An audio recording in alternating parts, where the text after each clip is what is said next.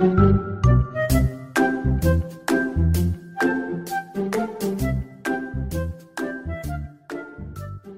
家好，我是周周医师。嗨，大家好，我是璇哥。哇，今天我们来了一个重量级的来宾。没错，没错。让我们欢迎杨思棒学长。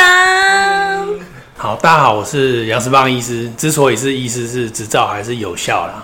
好，所以如果人家这样介绍我，我也不会否认。那比较广为人知的角色是有写了一本书哦，因为纸本加电子大概快三十刷了。那有一些人是看詹庆龄的名人书房节目认识我。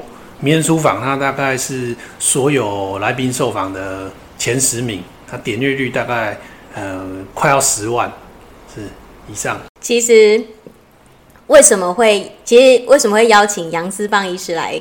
上节来来录音，最大的原因是因为我也是这本书的忠实读者，人生录影的忠实读者。这样在当年的时候，这本书出版的时候，周周医师遇到一些人生的低潮，所以那时候就会看说：“天哪，人生录影哎，一定要买来看看，会不会人生比较有方向？”哎，结果看了，还是真的有很多的收获。是，谢谢周医师哦，我可以分享一个。小小的人跟人的互动，哦，周医师会称我学长哦，但是我称他周医师或是玉主，啊，我不称他学妹，这是有一些原因的哦。因为哦，我想知道，以前在医院的时候啊，我那时候是实习医师哦，那实习医师就是有住院医师带嘛，那那时候我们下比我们之前的有见习医师。那我就观察哦，不同的住院医师，他在带人有不同的风格。那我们那时候经常会遇到，就是见实习医师会被指派去帮病人放鼻胃管。嗯，那有的住院医师啊，他在跟呃我们互动的时候啊，通常我们会在那个床边下这个指令，那病人跟家属就在旁边。那有的住院医师他会保护。他这个 team 的见实习医师哦，他所谓保护是很呃社会性的保护，他会在病人家属面前说：“哦，等一下，我会请黄医师帮你放鼻胃管。”嗯，就是的，让他感受到尊重。他会让病人跟家属认知说，这是一个技术完整的人。嗯嗯。可是有的住院医师他没有这个 sense，他就会当着病人跟家属的面说。欸、学弟哦，等一下你去放鼻胃管哦。其实这是很危险的一个状况。嗯，那个家属跟病人啊，如果你有注意看他们当下的表情，就是一个不屑的表情。啊，那你叫学弟来给他看品供。哦，懂我懂。干别人给我看搞哎。所以学弟这两个字在床边，在医院的 bedside 哦，是对很多家属来说，他们认为你这个是嗯、呃、还没有养成好的技术还不纯熟的。这个程度的人，嗯，对，所以我我发现就是，哎，有一些在某一些场合，你跟人家称呼哦，你要思考很多，否则你会呃让其他人处于一个更难处事的状态。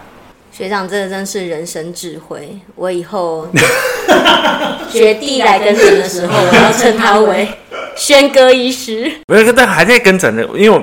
但我觉得好好温柔哦，因为我刚才也想说，是不是学长觉得对于学弟学妹这个词的，就是其他考量？但我觉得哇，这个出发点真的是没有想到这么的温柔诶，觉得很很感动。其实我以前在医院的时候，我也曾经被这样温柔的对待过。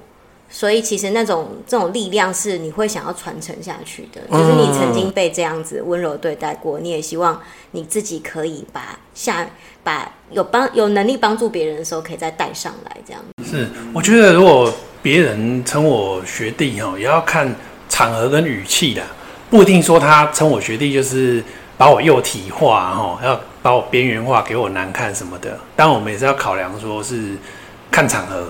好像那种八十几岁的医生哦，哦，如果他要把我带进他的生活圈，他在一个饭桌上，他对别人说啊，这都问学弟啊，那我会觉得很亲切。嗯，哦，所以说我强调说是要看场合，嗯啊，但是我们一定要考虑说，我们一个称谓哦，有没有可能把人家幼体化，害别人在看他，把他看小了。我觉得很多台中一中毕业的那种五六十岁的人，最容易有这个毛病。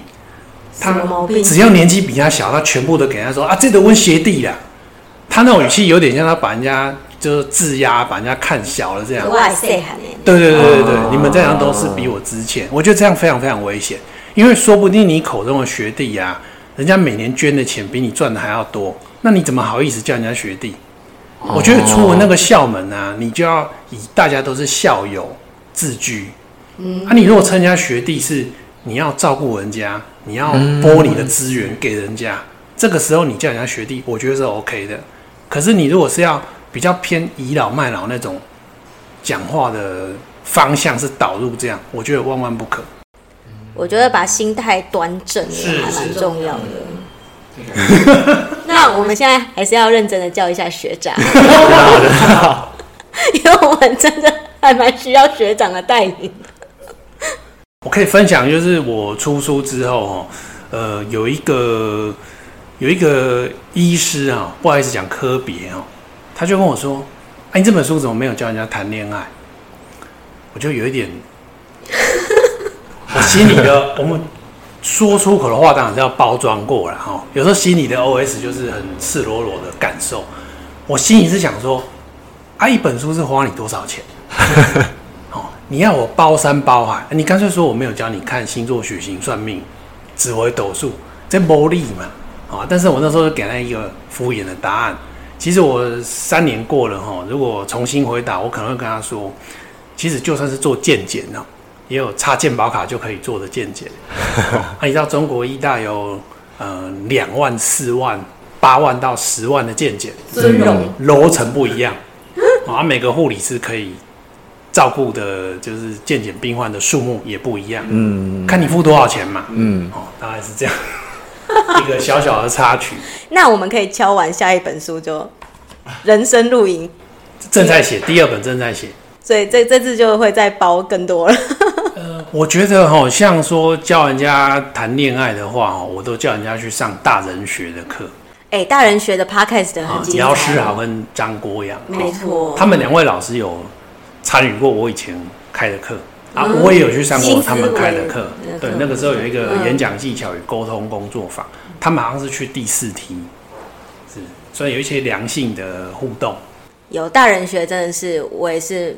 每一集 podcast 的我都有听，然后他们也有卖那个，就是直接课程线上课程。对，对他们，他们的线上课哈，他们的实体课我以前也参加过好几次。嗯，有一个什么火车课哈，就是透过一群人的协作哦，然后去学什么叫流程跟协作。哎，啊，他们的线上音频课啊，我最喜欢一堂哦，是教你听懂印度腔英文。这个我真的不，虽然我用不到。我是真的用不到，我觉得很好玩。那我觉得有一些医生啊，他如果常要开国际会议的话，我认为这堂课对他是很有帮助的，非常重要。因为说不定哦，说不定你内科医生里面最厉害那个就是印度裔的。嗯，那如果你跟你的同事来比较，你的同事听不懂印度腔英文，你听起来是稀松平常，那你跟人家交流是不是可以交流更深入？嗯，真的，这个。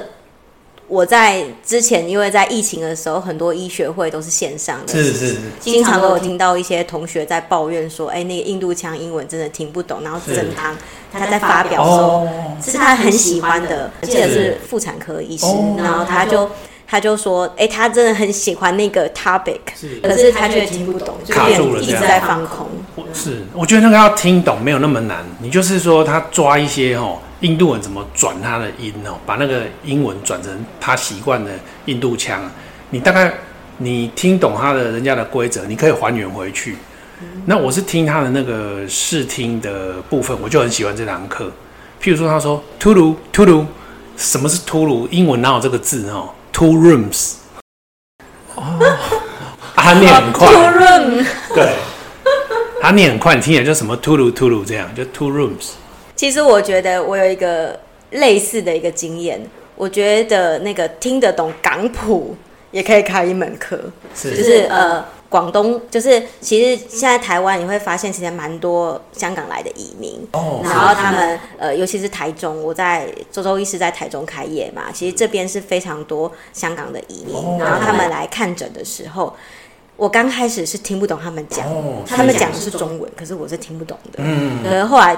久了之后，发现听得懂港普也是需要一些技巧。嗯，我现在已经无缝接轨，我都觉得我自己快要听得懂那种广东话，所以他其实讲的还是中文。是是，你是说呃广东腔的中文？中文没错，他们会有一个一些一些特色，你会发现重复性很高。嗯，是是。可是你要叫我讲出。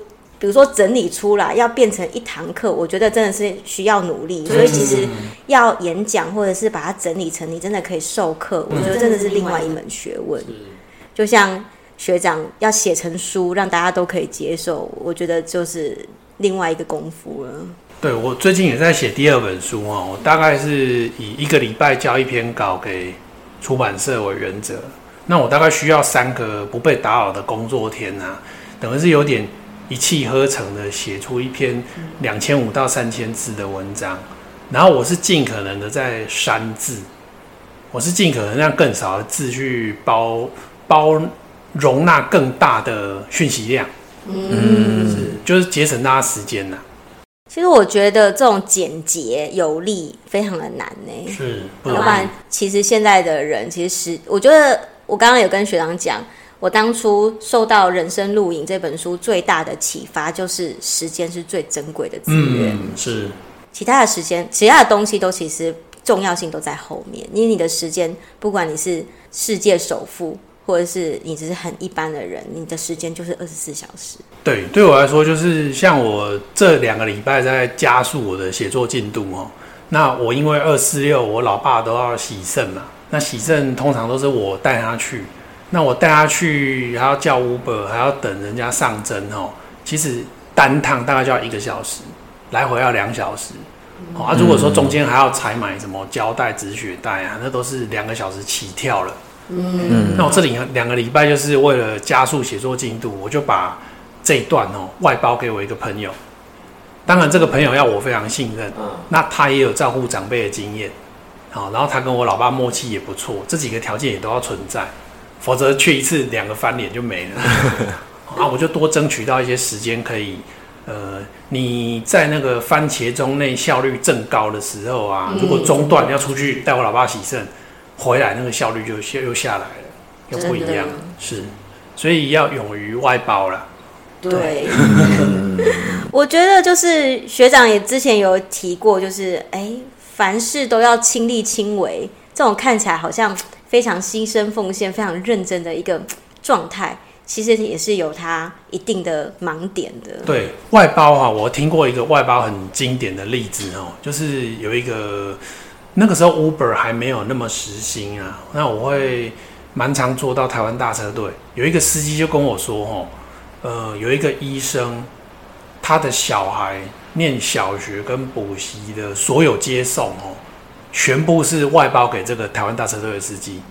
嗯，嗯，这个司机因为他们呃医生他们家住的比较离市区远一点，那他让他念的小学离住家有一段距离，补习班也是，所以一个月哦车钱大概六万。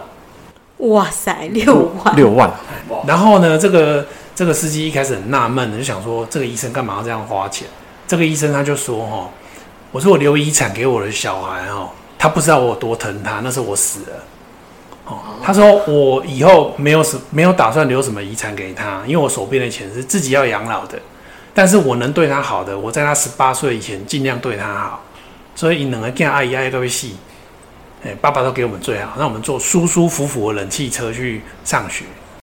哦，所以其实我觉得凡事就是它的价值比它的价格重要很多。是。我觉得这个也是我在育儿上面也是有一些启发，是，比如说我会觉得我应该要，曾经周周医师有一阵子是走火入魔，觉得我三餐都要煮饭给我的小孩子吃，嗯、然后我一定要用生机饮食，嗯、不能有一点污染的东西，然后做他的副食品。然后或者是甚至我是不想要冷冻，我想要新鲜的给他，然后把自己搞得很累，然后自己呃那时候还妈妈手啊，然后腰酸背痛，然后睡眠不足。可是有一天我突然发现，哎，我好像不太记得我小孩子开开心心笑的时候的脸长什么样子。嗯，是对，然后我就放下了，我就尽量可以买一些现成的东西，或者是我觉得品质比较好的东西去替代。然后我花比较多的时间去好好跟我的小孩子玩耍，嗯、然后好好的感受那个时候我们之间的天伦之乐。我发现我跟我的小孩反而都更快乐。嗯，是，对啊，很棒的分享。对，这妈妈妈的分享，我觉得就是，嗯，就这种就是把时间、你的精力，这人是最重要。你的人生就是这么多的东西，放在你觉得最重要的事情。我那时候觉得最重要的事情是。我跟小孩子之间的快乐，嗯，是。所以，一直讲到这一段啊，我就想要分享说，嗯、呃，我这两三年听到很多同业的分享哦，他们就说，哎，奇怪啊，这个病人已经四十岁哦，怎么还要六十五岁的妈妈来陪病？真的，我临床有遇过这样子的。而且四十岁要拔智齿，哪一天要拔哦，还要六十五岁的妈妈。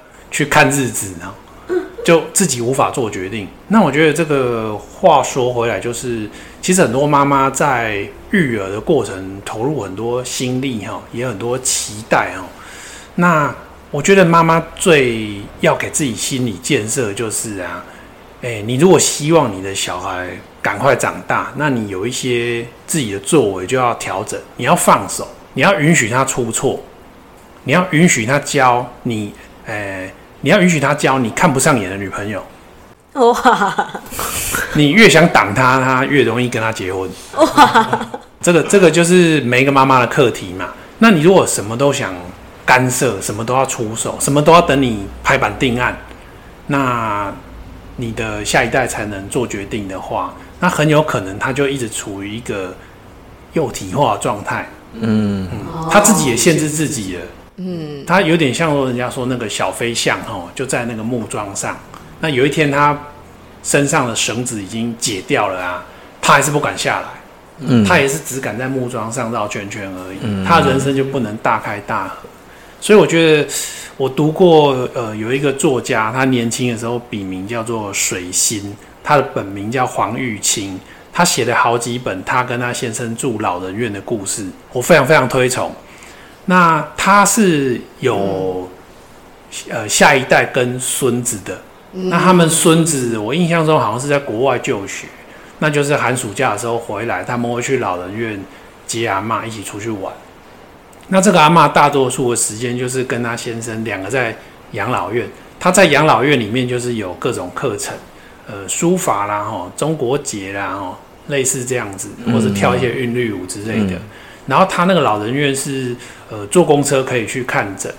那如果需要有人陪病的话，再看怎么安排资源。在在台中，在台北，在台北。哦。也就是说，这个家庭的老人家哈，他自己搞定自己。嗯。所以他们家就没有所谓第二代要照顾老人家的问题。当然他也够健康了。嗯。那也也不用说什么孙子还要放下功课帮忙照顾这样。那我觉得如果。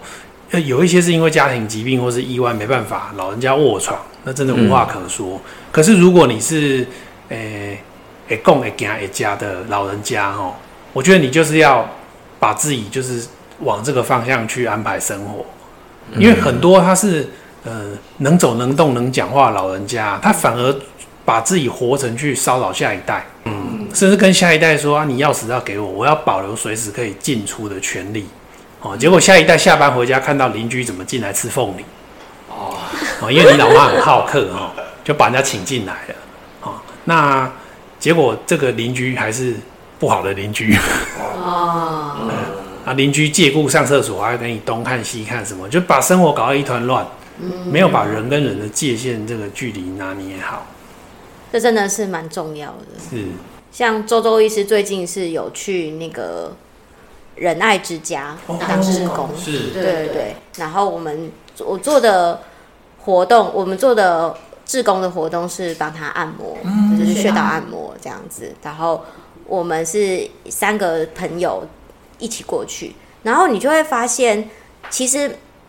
每个患每个老人家住在那边的老人家，其实仁爱之家它不是有钱人住的，它比较是政府机构机构，所以你可能是你家里的人没有办法奉养你，然后你自己也没有什么经济能力，你才会去住的地方，就会发现其实就是一样的条件，可能一样的年纪，一样的呃健康的水平，因为他们是有分卧床的，或是可以走动的，有分一些区域。就会发现，其实每个人生活出来的样态，嗯，也是差很多的。嗯、因为其实他们都不是有钱人，嗯，只是有些人就很自在，然后每天很就是会活出很呃自轻松，然后有光彩的感觉。比如说我们去按摩，然后很多蚊子，那些阿北九十几岁的阿北去拿他房间里面的电蚊香来给我们用，嗯、说哦，让你们不要去。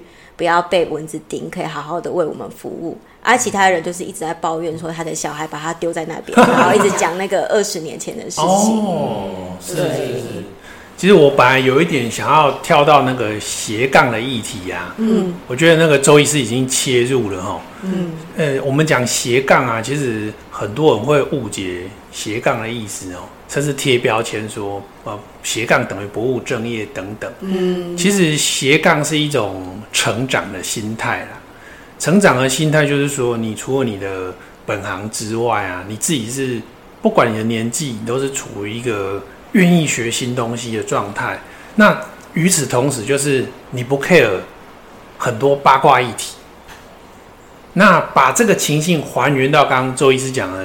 呃，仁爱之家不同老人的样貌啊，那你会发现为什么有一些人他很开口就是在谈别人的八卦，不管是他眼前的人八卦，或者是报纸上新闻上的八卦，就是他没有活出他自己的重心啊，没错，他没有找到自己的兴趣啊，嗯，他不晓得说其实阅读就是可以补上他这块空虚的心灵，阅读有很多主题的书可以选嘛，说不定他是一个对。园艺植栽有兴趣的人，可是他没有从年轻培养阅读的习惯，他就不知道说，哎，原来从这个路径，你可以得到很多内心满足。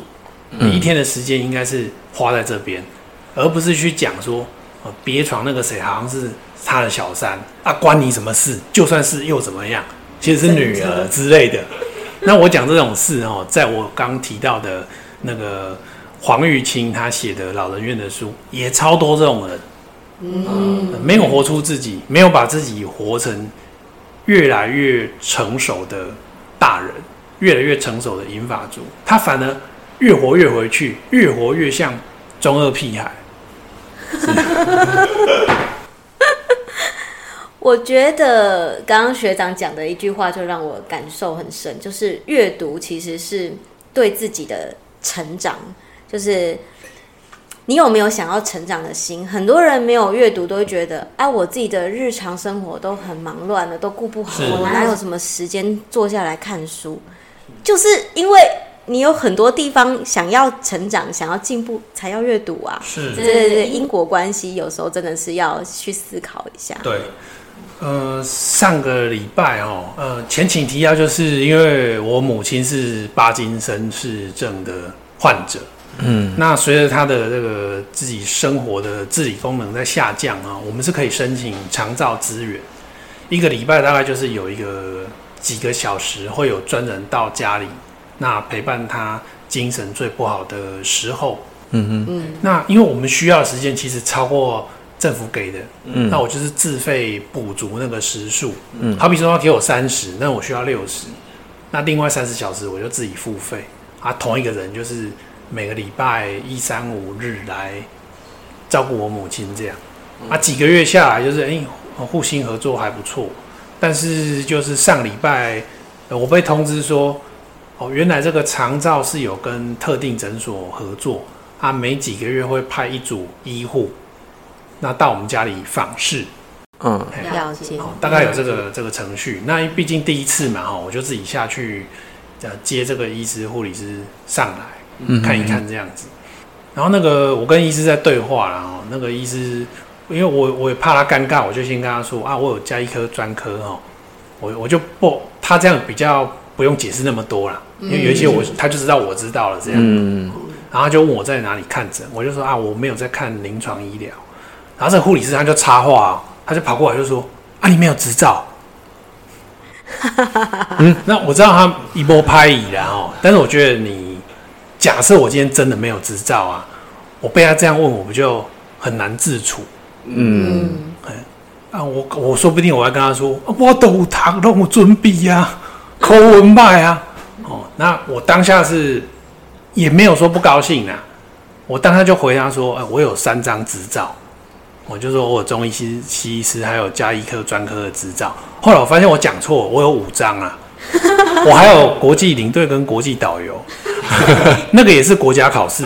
嗯，虽然我妈觉得那个好像没有很厉害，但是那个吼考照通过率，一百个考生只有二十个通过。未完待续，敬请期待下一周哦。